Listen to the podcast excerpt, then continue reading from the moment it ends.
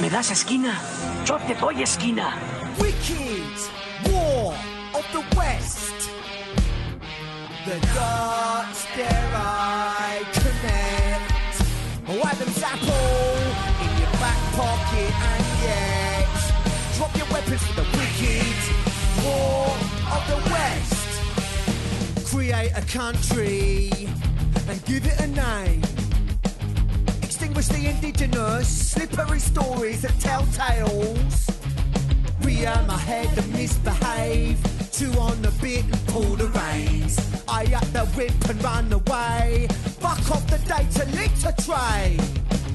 My selector, fuel injector. Gonna wreck ya. Careful where you tread. Every step has a trail in the cosmos. Make your way back to the source of the money cause. Oh, wow, she rains. Make it rain,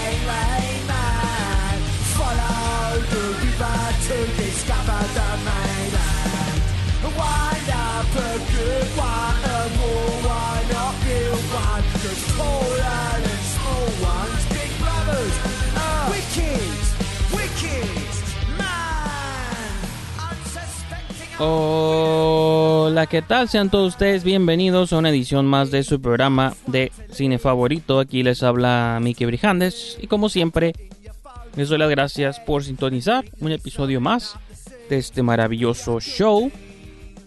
Estamos de vuelta, lo logramos. Es otro viernes, una semana más para hablar de películas y probablemente hasta incluso de teleseries, si el tiempo me lo permite. Tengo aquí en mi lista de pendientes una serie de televisión. Hace mucho que no les hablo de series de televisión. Entonces ya veremos si el tiempo y el destino me permite que les hable de una de ellas. Por ahí escuché un dejo de esperanza de que los cines probablemente por junio van a empezar a experimentar con aperturas. No sé qué tan real sea esa nota. Vivimos en los tiempos de los fake news. En Estados Unidos unos cines han estado abriendo. Allá han tenido boom los autocinemas. En México no existen y los que existen están cerrados. Pero veremos, veremos qué pasa, ¿no? Ahí me pueden seguir en Twitter o en Instagram, en Letterboxd, Diagonal Brijandes. YouTube también, rara vez recomiendo YouTube, pero pues este los invito a que me sigan ahí también. Y les menciono YouTube porque recibí un par de comentarios. Pues simplemente quiero hacer mención. Rara vez les menciono aquí algunos comentarios y cosas que recibo en YouTube. Una porque se me pasa a revisarlos. Y dos, porque todo esto tiene conexión. No sé si han seguido este programa en sus últimas ediciones. Sobre todo la versión podcast que subimos en Spotify. Hace como un mes y feria subí un programa dedicado a tratar de resolver el misterio de esta película de Gerardo Naranjo llamado Viena en The Phantoms. Eh, los invito a que lo busquen, ahí pueden encontrarlo pues, en, Spotify o en Apple, otra vez digo, donde sea que ustedes este, escuchen sus podcasts. Google Podcast es uno de los más recientes donde pueden encontrar el programa. Eh, pues si nos indagamos en el misterio de esta película Viena en The Phantoms, que no quiero entrar aquí en detalles porque ya ahí le dediqué un programa completo de casi una hora. Pero pues ahora sí que se me hizo suave que subí el programa a YouTube y recibí un par de comentarios, tanto de Miguel Núñez, donde me dice, desde ahora en adelante eres el detective Brijandes, como detective Pikachu, nomás por eso me imaginé a mí mismo de amarillo, con un gorrito y una lupa. Dice, sigo igual que tú a la expectativa desde que anunciaron el proyecto y luego que vi el trailer. Saludos. Y Julio Gómez Trends me escribe, buena investigación, bro, no te conocía. Llegué aquí buscando información de Cocoloco, que Cocoloco es la nueva película de Gerardo Naranjo, que se estrenó primero que Viene en The Phantoms, a pesar de que Viene en The Phantoms se grabó primero. Dice, me topé con este misterio, saludos. Entonces quería leerles un poco esos comentarios, me dio gusto, hizo sentir que mi investigación, toda mi research y todas estas cosas que hice valieron la pena.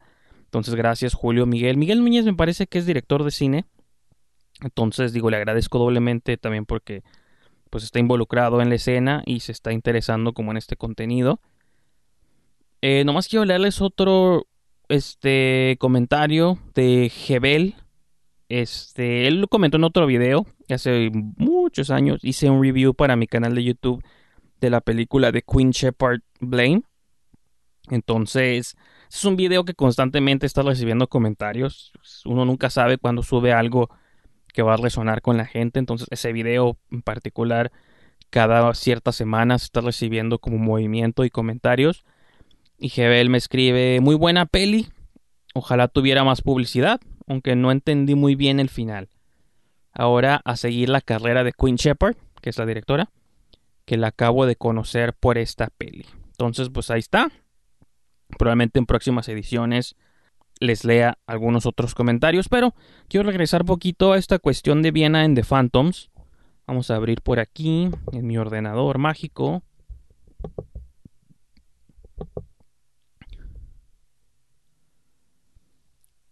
Pues cuando subí el podcast, eh, lo compartí en todas mis redes, ¿no? En Twitter, Facebook eh, y en Instagram. Rara vez comparto los podcasts en Instagram porque Instagram no te deja poner links y es un poco difícil.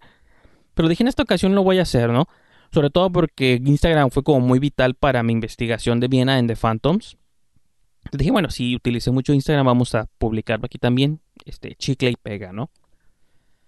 Y no me acuerdo si cuando hablé en ese programa sobre Lola Pictures, que es como la productora principal o una de las productoras principales de esta misteriosa película. Repito, no quiero entrar en detalles sobre Viena en The Phantoms porque ya le dediqué el programa completo y si quieren saber cómo eh, en qué consiste este misterio, pues los invito a que, eh, pues por favor, escuchen el programa, ¿no? Pero a lo que me refiero con todo esto es en esa publicación, que fue del 26 de abril, cuando lo subí a Instagram, eh, apenas en los últimos días recibí una contestación de Chris Ramírez 4, que estoy casi seguro, porque en, en su bio, en su descripción de Instagram, este, pone que es parte de Lola Pictures. Entonces eh, así de la nada, randommente, Christian Ramírez me escribe, la película estará disponible en VOD el próximo mes de Universal, por Universal. Perdón por la espera. Y emoji de cámara digital, ¿no? Entonces, de entrada esa mención de Universal, si se acuerdan en aquel programa, y les voy a spoilear parte de lo que este, comenté en aquel show, pero yo había este, pronosticado que la móvil iba a lanzar Universal porque encontré unas evidencias en internet que decían que Universal había adquirido la distribución digital de la película. Y, yo había comentado que la movie ya no iba a salir. Una, pues por lo del corona, ¿no? Pero ha sido una producción como tan tormentosa que el mejor recurso ya para esta movie era simplemente terminar botada en plataformas digitales. No es lo mejor, pero en esta ocasión, pues es lo mejor que podría esperar la movie. Entonces, yo le contesté simplemente a Chris Ramírez, gracias por la información.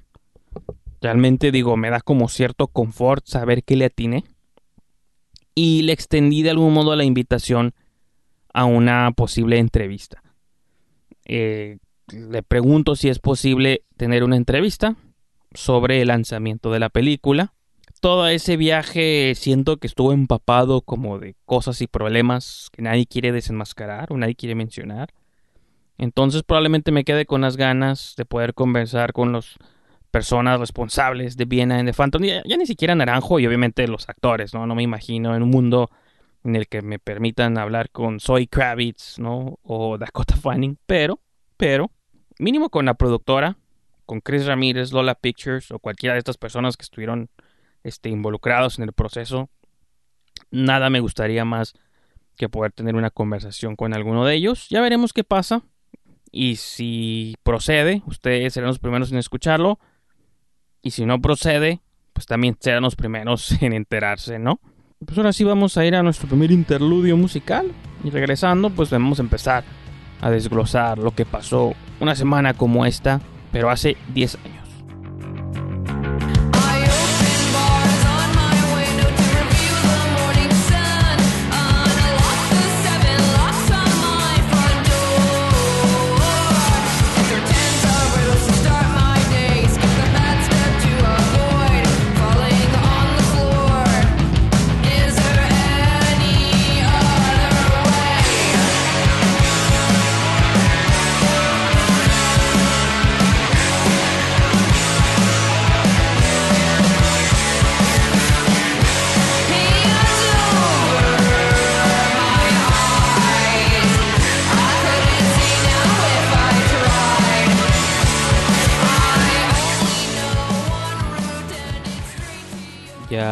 Estamos de vuelta, aquí les habla Mickey Brijandes y pues vamos a comenzar el show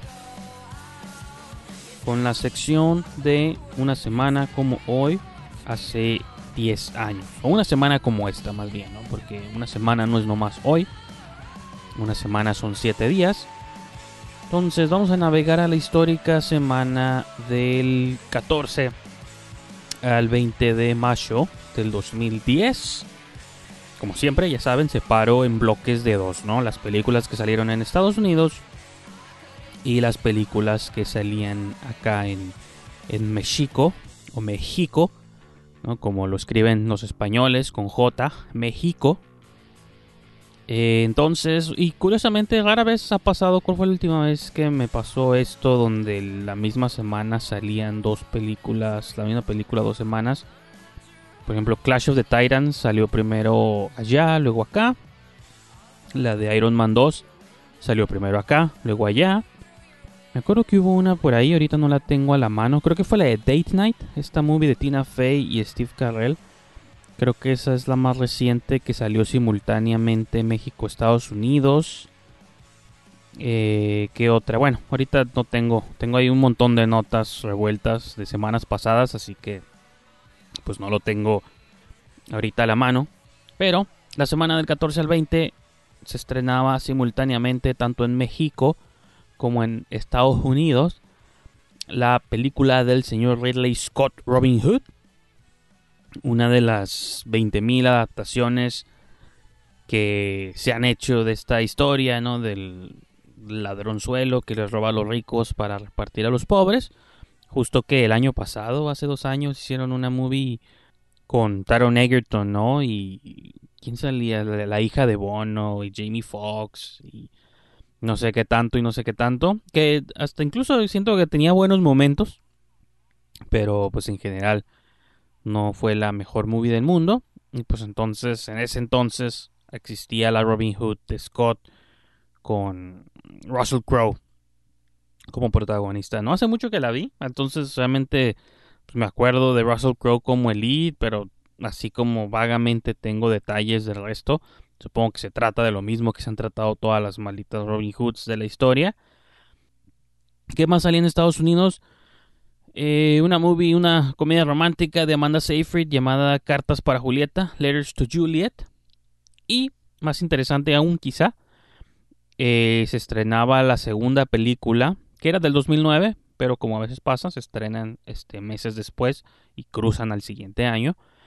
La segunda película de los hermanos Safdie, Daddy Longlegs se llama la movie, o Papá Piernas Largas, sería la traducción literal. Nunca la he visto, obviamente.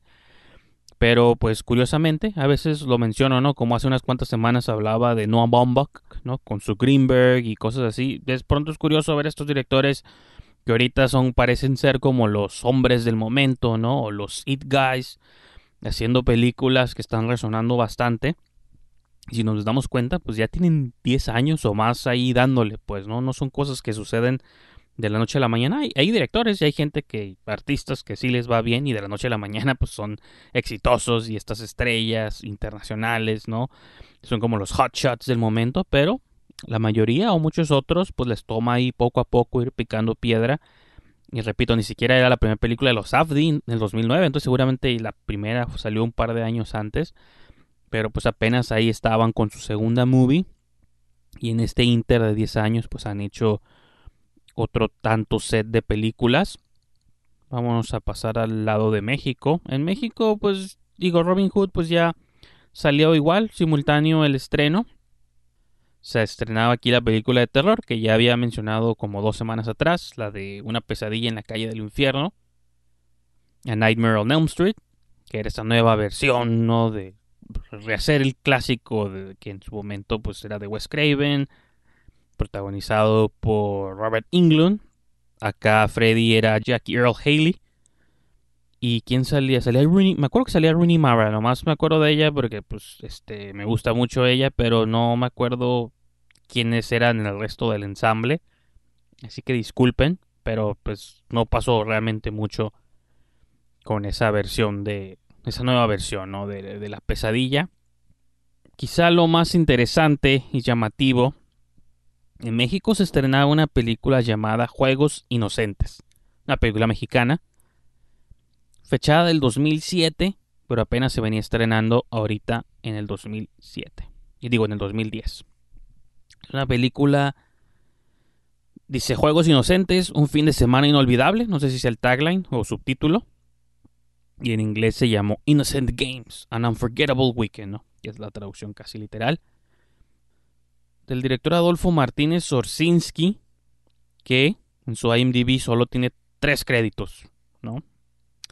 En el 2006, su debut probablemente. La IMDb luego con directores o realizadores mexicanos es un poco sospechosa. Pero en el 2006 hizo algo llamado Alta Infidelidad.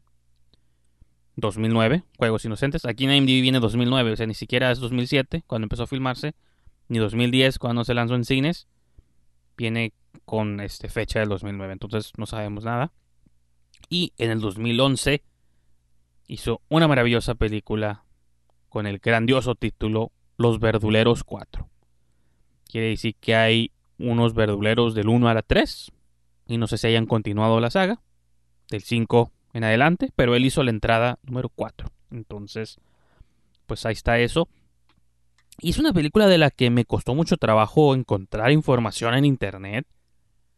Juegos Inocentes, una película de terror mexicana de hace 10 años, que estuvo ahí como en misterioso proceso de edición durante 3 años y se filmó en el 2007 y filmó entre comillas porque las imágenes y clips que he visto parecen un video super chafa. Incluso de hecho les pretendo tocar el trailer que encontré en YouTube, super chafa la calidad, no casi parece que está en 240p pero pues vamos a, digo, lo pueden buscar por ustedes mismos si lo quieren ver. Aquí les voy a tocar el audio del trailer. Y regresando les platico un poco más de las cosas que descubrí sobre juegos inocentes. Aquí inicia cassette 1.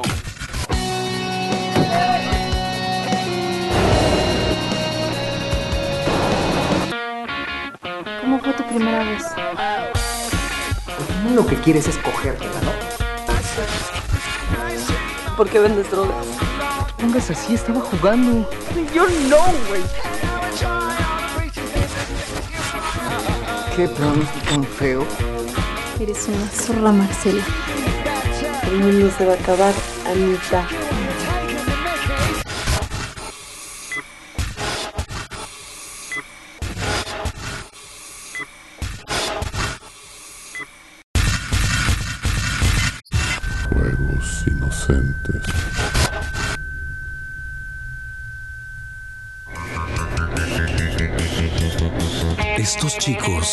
Viven al máximo.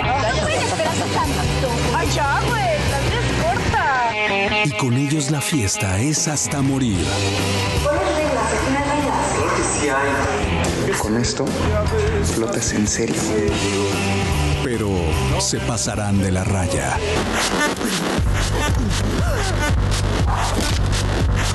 Y eso cuesta caro. Hay un pedote. ¿Ahora qué? Lo difícil ahora es deshacerse del cuerpo. ¿Y ahora qué hacemos? En la curva ciega de Tepoztlán están encontrando muchos cuerpos. Pues ahí los tiramos. Y se acabó el problema. Bueno, comandante de policía. Estreno. Juegos Inocentes. Domingo 26. 11 pm este 8 Pacífico. El guion es atribuido a tres personas, y no sé si hicieron falta tres personas para escribir esta historia, que yo sé que todavía no se las platico, pero ahorita vamos a entrar en detalles. Eh, los nombres que tengo aquí, Gibran Viradi Ramírez Portela, Francisco Santos Burgoa Mendoza y Luis B. Cris Gutiérrez. Incluso ni siquiera sé por qué están acreditados todos con sus nombres completos, pero bueno. La pequeña sinopsis de la película es una reunión de jóvenes de un fin de semana que en su afán de divertirse terminan en una situación que les cambiará la vida, lo cual eso no dice nada. La sinopsis en inglés me gusta un poquito más, un poco más específica. Se las voy a traducir aquí en tiempo real. Dice, eh, comienza con un cuerpo siendo botado. También comienza con un joven hombre usando la villa o la hacienda de sus padres con piscina para invitar a 10 de sus mejores amigos eh, el fin de semana. un drug dealer, o sea, un, este, un vendedor de drogas, ¿no? Un chavo con la cámara, cinco chicas bellas y tres otros chavos, ¿no? Ni siquiera ellos merecen como una descripción. Mínimo el drug dealer y el de la cámara como que merecieron ahí un descriptor, pero las cinco chicas y los otros tres güeyes no fue suficientemente interesante para la sinopsis. El 15 de mayo, la película se estrenó el 14, como les menciono, ¿no? Entonces, el 15 de mayo, el Universal, Mariana Rosas del Universal, publicó una nota llamada Juegos Inocentes muestra a los jóvenes de hoy.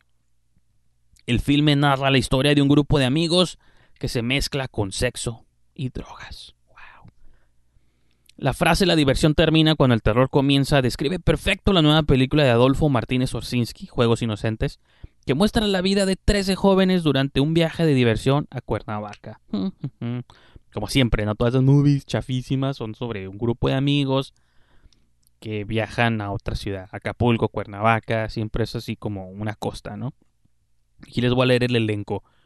Tal vez reconozcan los nombres, yo no, algunos sí, como Erendira Ibarra, ese es como el nombre que más me suena. Paola Galina, también he escuchado ese nombre por ahí en algún lado. Pero el resto del elenco lo componen Ignacio Riva Palacio, Abril Reyes, Alan Fernando, Alberto Reyes, no sé si sea hermana o hermana de Abril Reyes, Oswaldo Zarate, Miranda Núñez, Javier Rivera, Alexandra Pozo, Sergio García García, Nur Rubio, Jaime Cohen, José Alonso y Lourdes Munguía. Todos ellos componen este ecléctico grupo de adolescentes este, estereotípicos ¿no? y arquetípicos.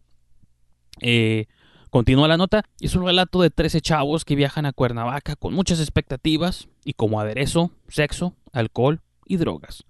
Lo que hace que todo se salga de control y cambie el rumbo de la historia. ¿no? Esa es una cita ahí de uno de los actores de la película. En la misma nota dice tres años de trabajo.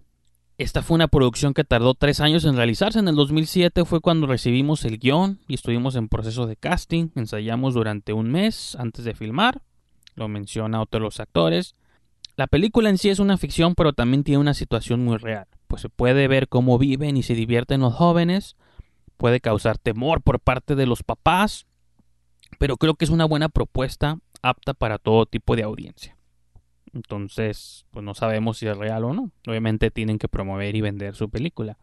Erendira Ibarra menciona, fue una gran experiencia para todos por ser su primer film. Lo bonito es que habían, así dice, habían muchas personas que nos apoyaban y nos daban consejos. Estuvimos cinco semanas en una locación de Cuernavaca, prácticamente no nos conocíamos, pero ahí coincidimos todos y ahora somos grandes amigos. Dice, los actores comentan que el cine en el país vive una crisis al ser catalogado como malo, por lo que se necesita más apoyo a nivel institución y por parte de la gente. O sea, así sean hace 10 años, hace 20 años, o así sea un director de ayer, siempre te están lamentando el mismo discursillo, pero lo curioso es que cuando ves el clip y ves las imágenes de esta película, eh, es donde empiezas a dudar de qué lado se ubican ellos, ¿no? El sitio Noticine menciona la banda sonora de Juegos Inocentes, la compone. Esta nota no viene acreditada nadie, simplemente es de noticine.com. Juegos Inocentes, jóvenes, sexo, droga y rock and roll. Dice: La banda sonora la compone San Pascualito Rey, los Fancy Free, Descartes a Kant, Señor Mandil, Guillotina y Hammer Squill, ¿no?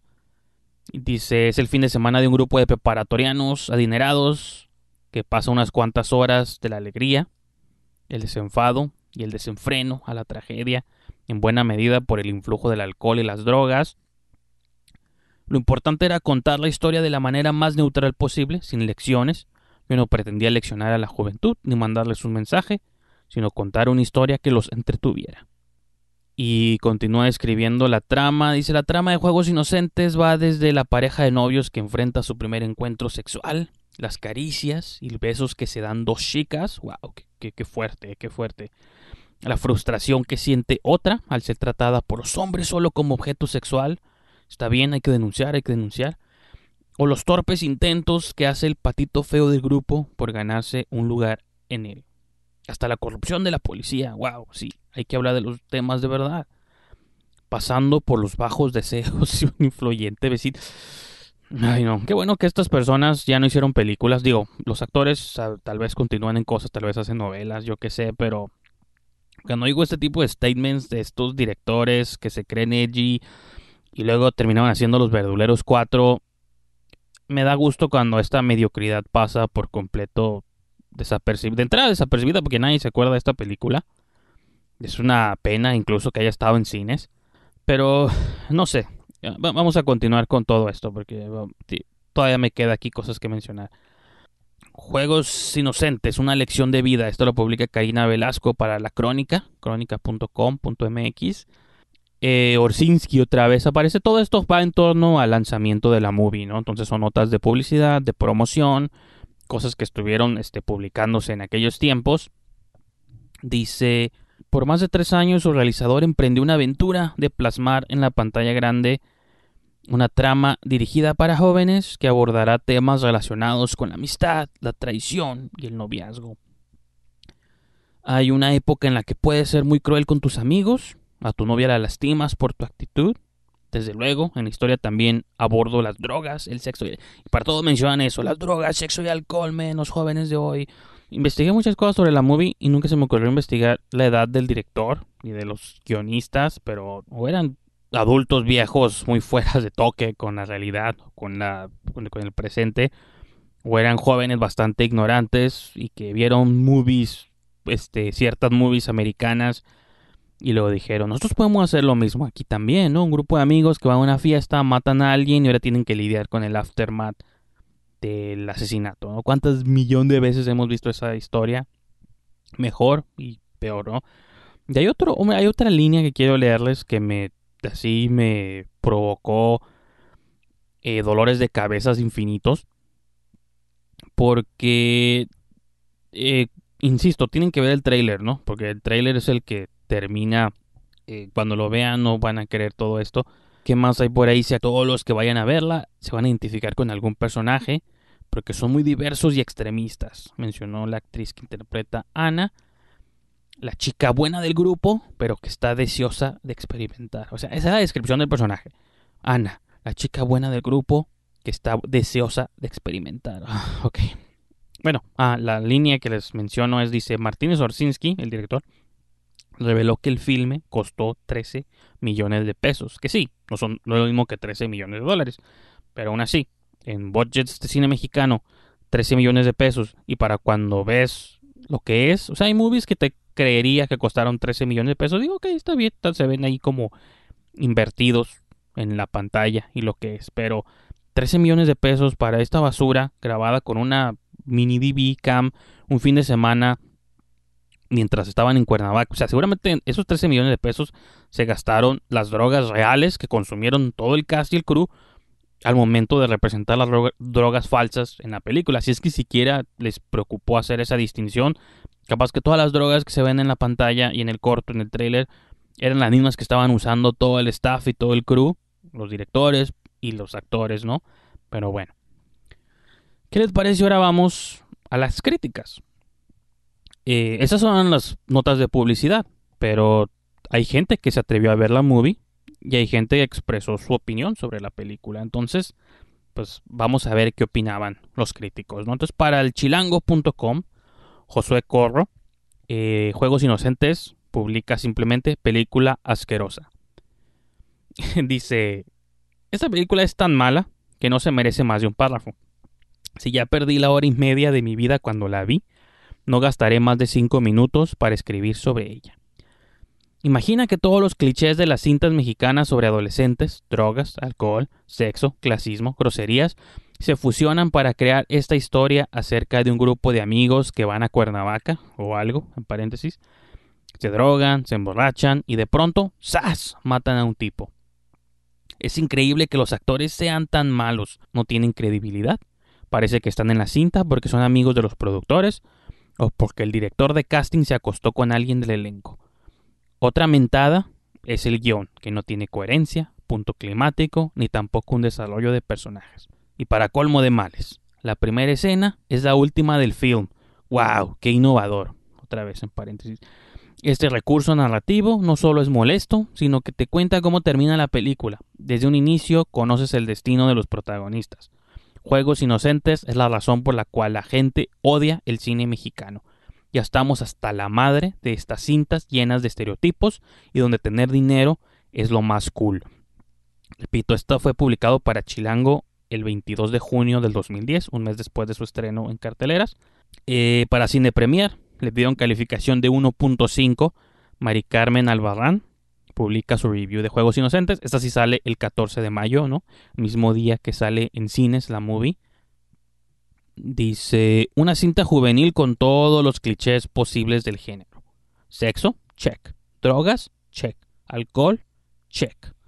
Vamos a ser claros y directos. Lo único bueno de esta cinta es que dura hora y media. Al menos en ese aspecto respetaron nuestra inteligencia, porque Juegos Inocentes es un bombardeo de clichés, malas actuaciones y un despilfarro de cuerpos bien torneados que, en lugar de conformar una propuesta artística, parece que el director transformó en una broma local, un mal chiste fílmico. Para entender este punto, debes de conocer la trama. Amiguitos adolescentes con dinero se van de fin de semana a una casa en Cuernavaca. Y yo te repito, el sexo, check. Drogas, check. Alcohol, check. La primera mitad de la cinta es una mezcla entre American Pie y Deficit. Es predecible y nos brinda un desfile de estereotipos. La chica ninfómana, el tipo drogadicto, la niña virgen y el amigo irresponsable. De hecho, los únicos personajes interesantes en esta parte de la película son el licor y la marihuana. Al menos ellos provocan una catarsis para que el filme tome un ritmo narrativo. Ese es el primer elogio que leo en dos reviews. Hasta que, paréntesis, otro cliché, uno de los chavillos de la fiesta sufre un accidente en moto.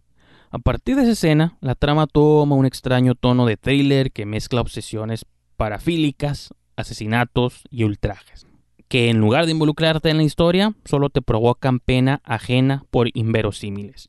¿De verdad unos adolescentes son capaces de lidiar con tantas cosas tras ingerir litros y litros de alcohol? De colmo, dos puntos. La cinta inicia con la secuencia final, un spoiler innecesario en una cinta que lo único que tiene de inocente es hacernos pensar que vamos a disfrutarla. Tengo dos reviews que me encontré en blogs de personas random. Uno se llama Reseñas por AXA. La reseña por AXA, Juegos Inocentes, es su blog es axaluxa19.wordpress.com. También fue publicada en septiembre del 2010. Dice, comienza con un poco de crónica personal, ¿no? Dice, para empezar se suponía que iba a verla con unos amigos, pero no llegó nadie y la vi solo. Básicamente llegué a ver esta película pensando que sería algo de suspenso o terror, pero no fue así. Básicamente consiste en varios amigos que se van a Cuernavaca, hacen una fiesta y se ponen bien idiotas con mota y roofies. Bailan, beben, pelean, etc. Quizás suene algo interesante, pero tiene varios problemas. Primero, me reí más tiempo del que estaba tenso. Segundo, es como un manual de lo que no debes hacer. Tercero, no es de terror o suspenso, pero mete clichés de esas películas. Como que la primera herida es a la que se cogen, el nerd que casi se mete con la protagonista, y el güey que con alcohol le sale la diva que trae adentro y baila al estilo de Freddie Mercury en I Want to Break Free. Otra cosa es que tiene escenas así bien kinky, son palabras aquí del autor, que hacen que no te quieras salir, aunque sabes que la película es mala. Pero tiene cosas que no puedes creer que estén pasando, como dos viejitos gays que se ponen bien pachecos después de que nadie se da cuenta que hay un cadáver flotando, otra cosa muy estúpida es fracturar el cráneo con un golpe en el hueso occipital, o tenemos aquí un experto en, estructuras óseas, y que se vea como un escopetazo. Y la más estúpida es que un cartucho de cinta y la batería de la videograbadora aguanta más de 8 horas grabando. En fin, una sarta de monerías la película. Pues eso es todo. Le pongo un 5 de 10, y se me hace muy alto para la película que describió ya no recuerdo más, y disfrutando una semana gratuita de vacaciones cortesía del tío Fidel. No sé si es referencia a la película o tiene un tío Fidel que le invitó unas vacaciones gratuitas, pero bueno.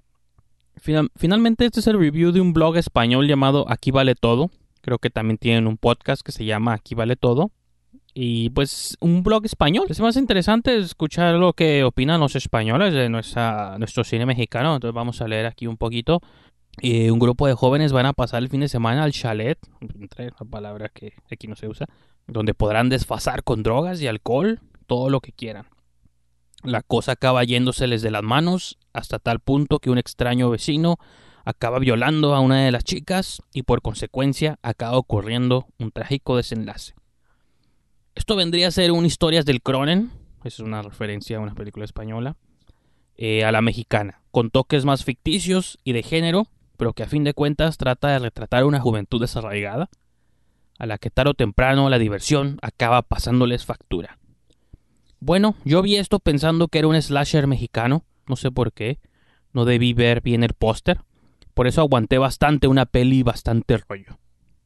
Con la intención de ver algo bueno o malo después, pero no.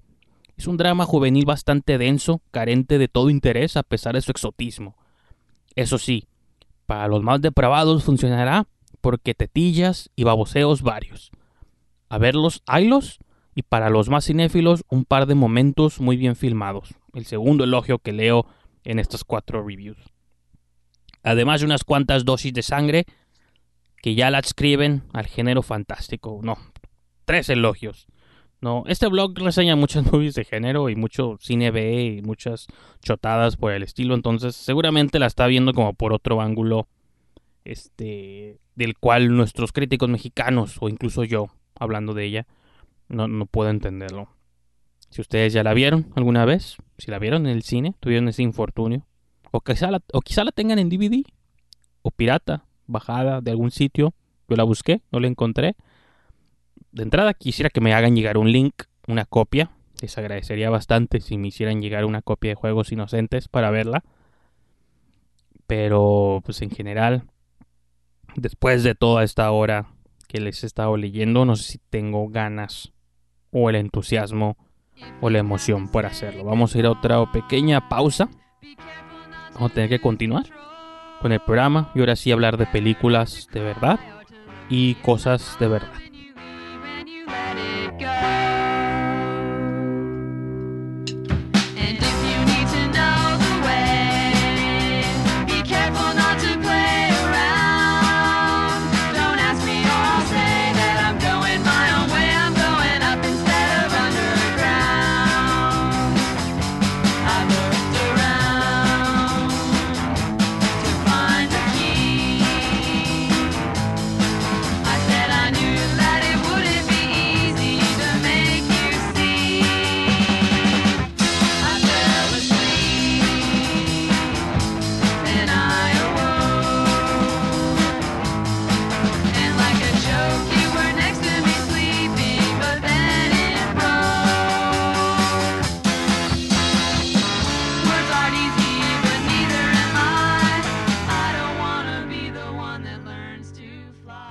Ya estamos de regreso aquí al show y vamos a comenzar con los reviews. Eh, tengo cuatro películas, tal vez no alcance a comentarlas todas. ¿Por cuál comenzaremos? Me gusta comenzar siempre por las que voy a sacar más rápido. Nos vamos a hablar de Dangerous Lies, ¿no? Mentiras peligrosas. Es una película que se estrenó directo a Netflix. Leonard. It's time to take your medication. Thank you, Katie. I couldn't get along without you. My new caretaker, companion. And friend. Leonard? How long did you work for Mr. Wellesley? About four and a half months. And you worked here too, Mr. Kettner? Just a couple weeks. We're married. We're broke. And I'll find something. We made it this far, right? Apologies, Miss Franklin. I'm Mr. Wellesley's attorney. He left everything to you. Wow. You folks going somewhere? We're moving into Leonard's house. Well, you're a very lucky woman.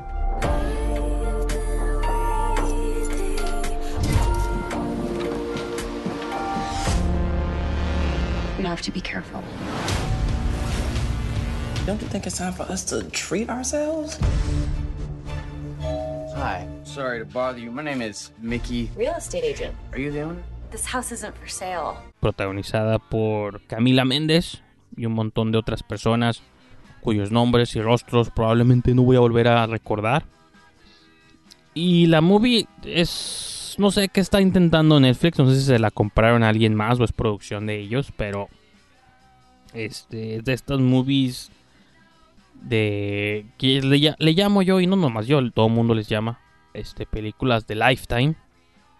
Hubo un tiempo donde se les llamaba como películas Hallmark y creo que ahora ya de unos años para acá con el Lifetime Channel y sus producciones televisivas, ¿no? De siempre tienen que ver como con mujeres desesperadas, hombres violentos, este, mamás eh, con hijos en problemas, ¿no? Y siempre son como historias como hiper dramáticas, siempre tienen que hablar como con este, la estructura familiar desmoronándose o las relaciones de pareja tormentosas, pero siempre añaden como aparte de una desintegración familiar esencial, también hay una, este, se le añade siempre un, elemento de thriller, ¿no? Un elemento criminal, alguien sospecha de alguien, alguien robó algo, alguien mató a alguien, alguien esconde un secreto turbio del pasado.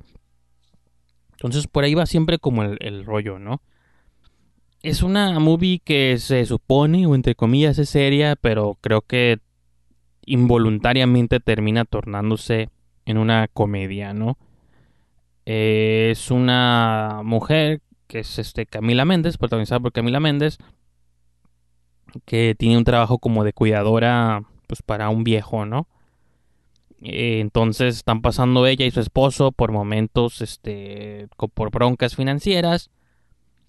Al señor este que cuida a la chava pues supone que es como millonario, tiene una pequeña fortuna, pero el señor pues no tiene familia, no tiene nada, no tiene nadie. Entonces cuando este estira la pata, casualmente le deja todo en su testamento a la chica. Está muy Knives Out, ¿no? se acuerdan de Knives Out? Esta idea de dejarle todo a tu enfermera. Porque pues quiere hacer un último acto, ¿no? Después de la muerte. La cosa es que con ese dinero y con toda esa herencia, la casa esta gigante en la que vive, en la que ella lo cuida, pues la casa de él, pues también pasa a ser propiedad de ella la policía como que empieza a sospechar esta idea de qué casualidad que te dejó todo a ti, ¿no? Y que tú nomás eras su enfermera o su cuidadora. Y el esposo también como que eh, pues él lo ve como algo positivo de que pues ya están teniendo dinero después de estar batallando con los biles y las deudas y todo. Entonces eh, empieza, digo, yo a lo mejor les llama la atención esa premisa, pero pues no tiene, es así de la manera más plana, más televisión, más este thriller chafa. Así es como toda la movie está presentada. O a lo mejor ligeramente mejor filmada. Tiene unos ahí shots neón interesantes al principio que a lo mejor están mejor por encima del promedio. Pero en general la movie no sale de eso. Y poco a poco pues empiezan a surgir personajes. Lo que está curioso es que siempre le pasa algo como a ella, a la protagonista y siempre cada cosa que le pasa es tiene que ver con, uh, ahora este, se encontró unos diamantes, ¿no? Pum, ahora se encontró un baúl lleno de dinero, como que siempre está cayendo hacia arriba o siempre le está cayendo como dinero y la movie te lo quiere presentar como estas eh, dudas morales, quizá, o esta cosa de qué harías tú si te topas tanto dinero o empiezas a tener suerte. Y, y creo que extrañamente incluso creo que el dilema moral el personaje de Camila Méndez sí te lo vende como bien, ¿no? O le compras como a ella su renuencia, o esta idea de que me están pasando un montón de cosas buenas, pero esto no es normal. Lo que se vuelve como aburrido, enfadoso molesto son todos los personajes secundarios. Eso lo mencionaba en mi review de Letterboxd. Les voy a leer un, un pequeño quote que escribí. Y sin spoilear, hay un personaje molesto durante toda la película que me dio gusto se muriera al final y no creo que haya sido la intención del realizador. Pensándolo bien, hay múltiples personajes molestos. Supongo será difícil adivinar a cuál de todos me refiero. Y sí, justo como lo menciono, al final matan a un personaje que te lo pretenden vender como un momento intenso o dramático, pero ya para ese momento ya te estás riendo, ya no te interesa nada. Y pero te das cuenta que había un montón de personajes desagradables fuera de la protagonista, la que te vende todo es Camila Méndez, ¿no? Que viene de Riverdale y otras cosas de la televisión. Pero fuera de ella, que tampoco es un performance magistral, pero en comparación, no es una movie horrorosa en el sentido de que la vas a sufrir o la vas a padecer, sino es chistoso ver movies que se toman demasiado en serio pero terminan pareciendo comedias de errores. Pues al fin y al cabo es mi único descriptor que tengo para la movie, ¿no? Es una comedia de errores eh, involuntarios, ¿no? Creo que este va a ser un programa bastante negativo por lo visto, porque ninguna de las tres películas que vi me gustó. Creo que voy a ser más positivo con la serie, a ver si es que tengo tiempo de hablar de ella. Eh, vamos a hablar del musical Valley Girl.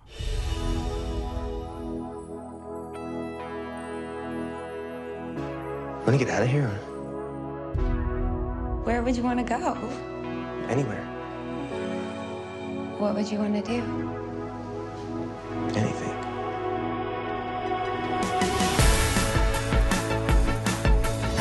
He's bad news. We don't date guys like that.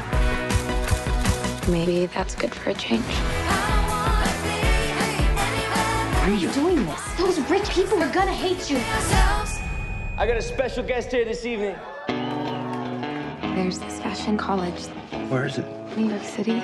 You're not moving across the country with the guy we've never met. You have this shiny, bright, perfect life. I don't know how to fit into this.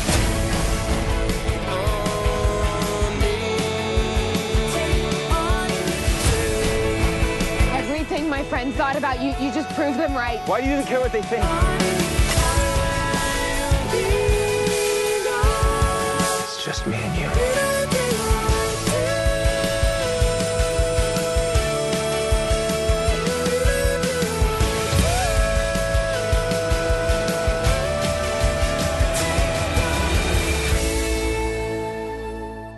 eh, la chica del valle, ¿no? Que digo, en Tijuana eso significaría otra cosa, pero si, si ustedes dicen, ese título me suena, ¿dónde lo he escuchado antes? Pues Valley Girl es una movie del 83, la original, una movie con Nick Cage y la actriz que salía a su lado ahorita no me acuerdo quién era, pero pues el que trascendió ahí a la historia fue el señor Nicolas Jaula, ¿no? Nick Cage.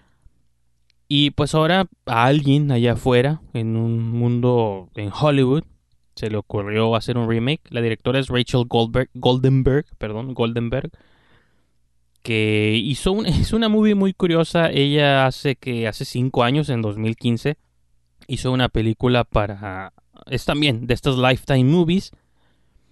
Pero lo curioso es que esta movie estaba consciente de que era un chiste en sí mismo, ¿no? Se llama Una adopción mortal, a deadly adoption. The agency called and they have a new birth mother they want us to meet. Take the children and yourself. Is that a baby in there? Yeah, do you want to feel? No more heavy lifting for you. Give me this. You guys are so nice.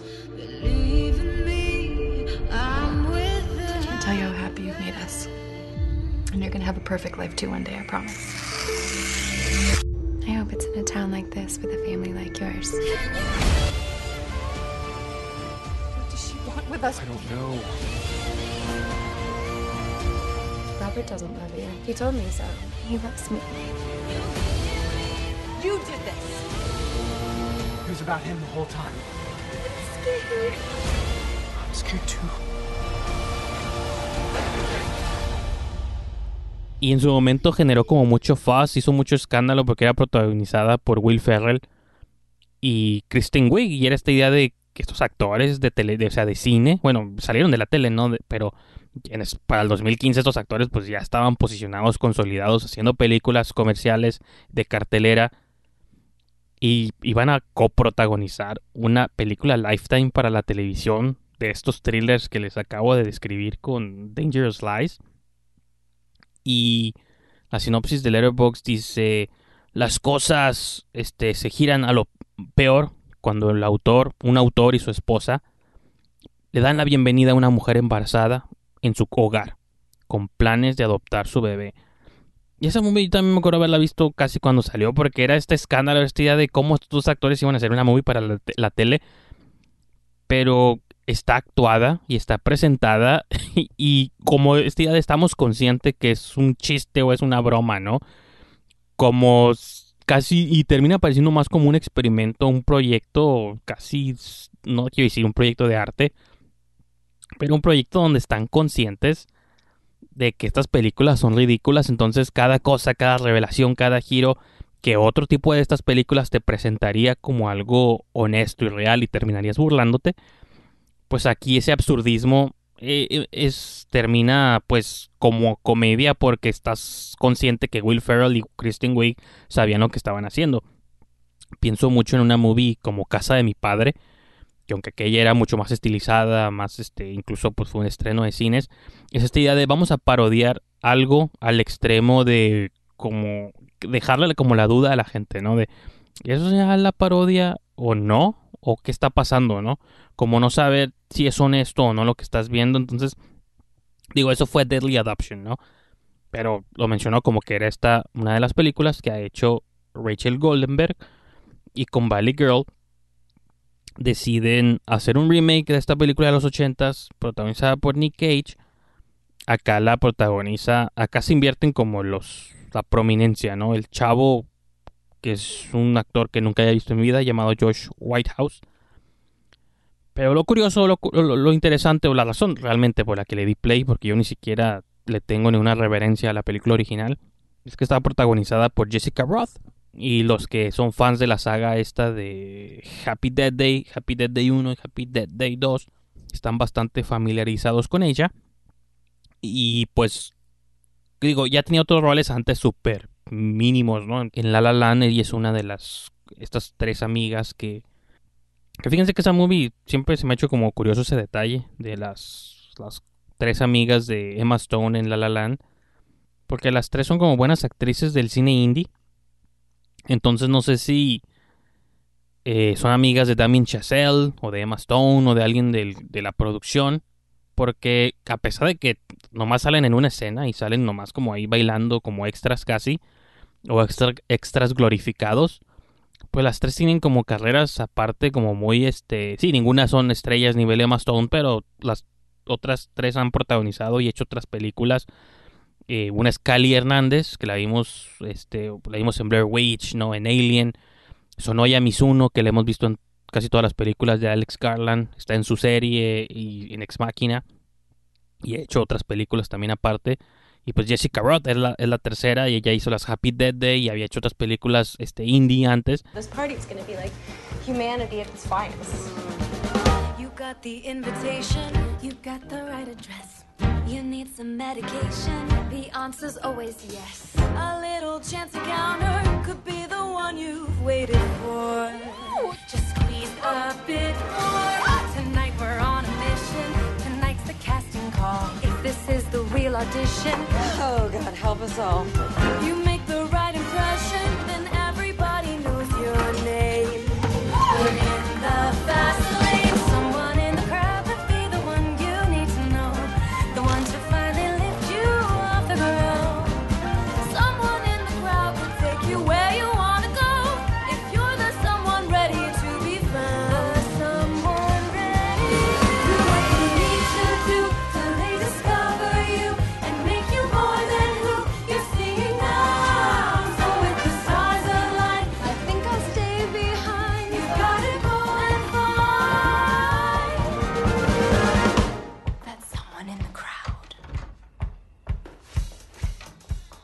Pero bueno, otra vez me estoy desviando. Porque realmente no, no hay mucho como que decir. Es un take musical, ¿no? La original no era musical. Hacía referencias a la música y todo. Porque la premisa es, pues, es clásica premisa que incluso hasta las telenovelas mexicanas han adaptado por siempre, ¿no? La, el chico punk, eh, callejero, ¿no? Con, se enamora de la chica del valle, ¿no? Valley Girl, que es una chica pues como fresa, adinerada, que esté de la clase alta, ¿no? En Estados Unidos, que vive pues en Hollywood, ¿no? Beverly Hills, ¿no? Como ese tipo de cosas. Y pues cómo se desarrolla una relación improbable entre una chica de alta sociedad y un chico pues de las calles, ¿no? Un chico punk de las calles. Y cuando digo punk es literal, ¿no? Se mueve en esa escena de, la música punk. Y pues nomás lo que él estira y afloja entre que los amigos de él todo el tiempo le están diciendo que no tiene futuro con ella, que son muy diferentes, distintos backgrounds, las chicas también quieren que salga pues con alguien de su estatus o de su nivel económico, los papás también quieren que ande con un... Son, son de preparatoria, ¿no? De high school. El twist o el take diferente es que, repito, la movie es tan... La original es del 83. Está ambientada en los 80s porque en esa época se filmó. Y curiosamente, yo siempre he dicho, los que hemos visto suficientes movies de los 80s, creo que los 80s, 80s que conocemos como en la cultura pop son del 84, 85 en adelante. Cuando vemos películas de los 80s, pero como en, la, en el primer como tercio de los de la década de los 80s, del mismo 80, 81, 82, todavía 83, ahí se empieza a ver como esa transición. Pero creo que es como mucho más claro en el 84, 85 en adelante, 87, ¿no? Todavía las películas parecían como todavía estaban como los dejos de los 70s, ¿no? En los tempranos 80s. Que eso pasa en cualquier década cuando ves una película de los tempranos, muy muy tempranos 90s, del 91, 92, 93, todavía se siente la influencia del cine ochentero y ya pum, es como hasta el 94 cuando empiezas a ver ya, ok, este es el cine de los 90, ¿no? Igual, repito, siento yo que pasa en cualquier década, en los 2000, en los 2010 y en los 2020 lo vamos a ver también. Entonces, la primer Valley Girl se siente, sí, que está ambientada en la década de los 80, pero todavía tiene como estos dejos, la, la, manera en que las cosas se ven y cómo la gente actúa, todavía está como muy setentera. Este, pero Valley Girl lo que hace es como esta cosa que hacen todas estas cosas como eh, Stranger Things y pues no sé, creo que ese es como el ejemplo eh, que existe como más claro, ¿no? Para mencionar esta idea de que ahora resulta que los ochentas existieron todos juntos, todos al mismo tiempo y todas las canciones populares salieron en la misma semana. Y entonces este musical está compuesto de todos los hits de los ochentas, no importa en qué parte de la década hayan salido. Todos están como rocola. Y de empezar las versiones de la son súper malas, ¿no? Son, es, es una película de televisión que según o los rumores dicen o las notas dicen que iba a estrenarse en carteleras comerciales. La, cosa es que se atravesó todo este rollo del, del corona y pues la lanzaron este digital. La película estaba filmada desde el 2017, según iba a salir en el 18, como les menciono, pero todavía se atrasó dos años más y ahorita en 2020, pues sí, llámenle mala suerte también, ¿no? De que a lo mejor sí iba a salir ahorita en el 2020, en estos meses, y no contaban con que se atravesara este rollo de la pandemia, pero de todos modos, una parte de mí dice, esta movie no hubiera tenido algún tipo de futuro, nomás por la pura nostalgia. Pero toda su estructura, toda su factura, todo está hecho este pues de calidad de televisión e incluso estuvo filmada en el 17, ¿no? Eh, Jessica Roth a lo mejor ahorita ya está empezando a ser reconocida en cine, sobre todo en los mundos del cine de género, gracias a la saga de Happy Death Day, pero salir casi filmó esta movie a la par que filmó la primera de aquellas películas, entonces realmente Jessica Roth no era todavía esta estrella, de, bueno, no es estrella de cine, ¿no? Lamentablemente, tengo esperanza en que lo será en, algún momento, es una muy gran actriz. Pero fuera de ella, todas las demás que aparecen, o todos los demás que aparecen en la movie, son este, actores de TV y hasta youtubers, ¿no? Porque sale Logan Paul por ahí en un rol prominente. Y Chloe Bennett, que digo, de la serie esta de Agents of Shield. Y otros que de nombre no reconozco. Sale la chica, no me acuerdo el nombre ahorita, Ashley Murray me parece que se llama es la, una de las actrices de la serie Carrie King, que está basada en este universo de H Comics y cosas así. Entonces, que interpreta a Josie, de Josie, de la fama Josie en The Pussycats, ¿no? Entonces, todos ellos son actores de televisión. Eh, Alicia Silverstone, quizás es la única que obviamente pues tiene como este eh, esta gran trayectoria en cine, pero pues ya a estas alturas su rol termina casi como un cameo glorificado, ¿no? Y pues no sé, eh, fui positivo con mi review en Letterboxd de la película porque creo que una vez que entiendes como Dangerous Lies, ¿no?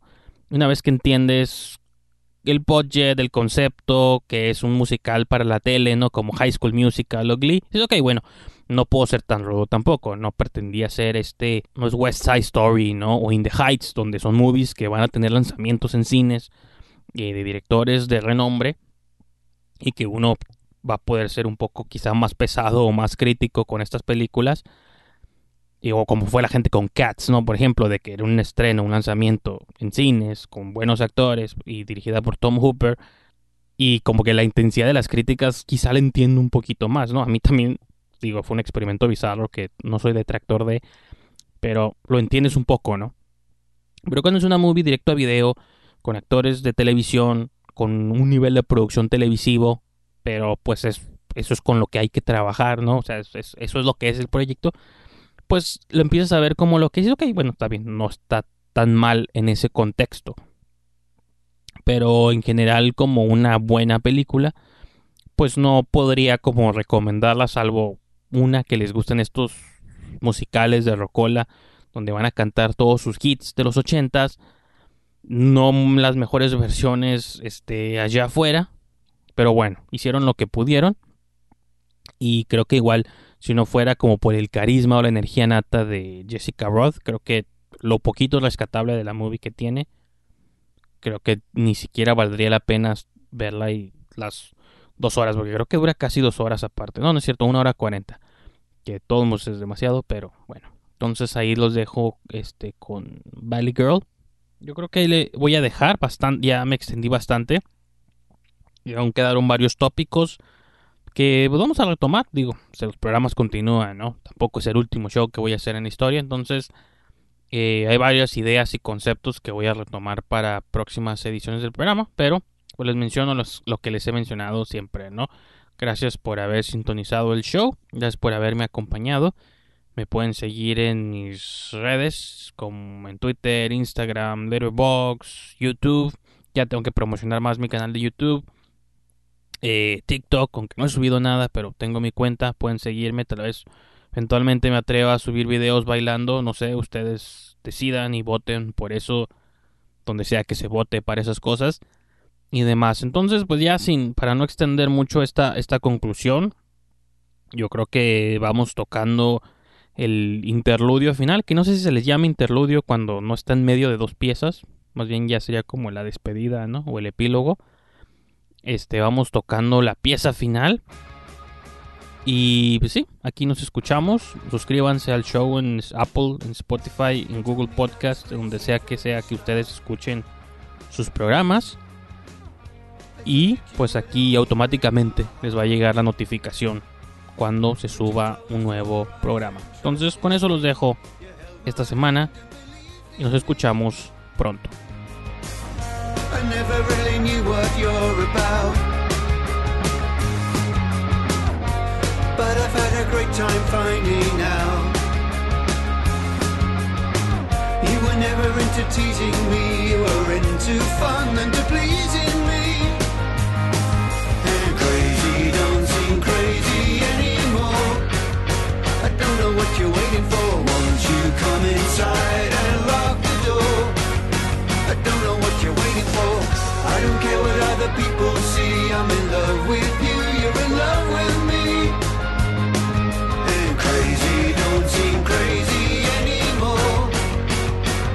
what you waiting for? What you waiting for? I don't think I could have made it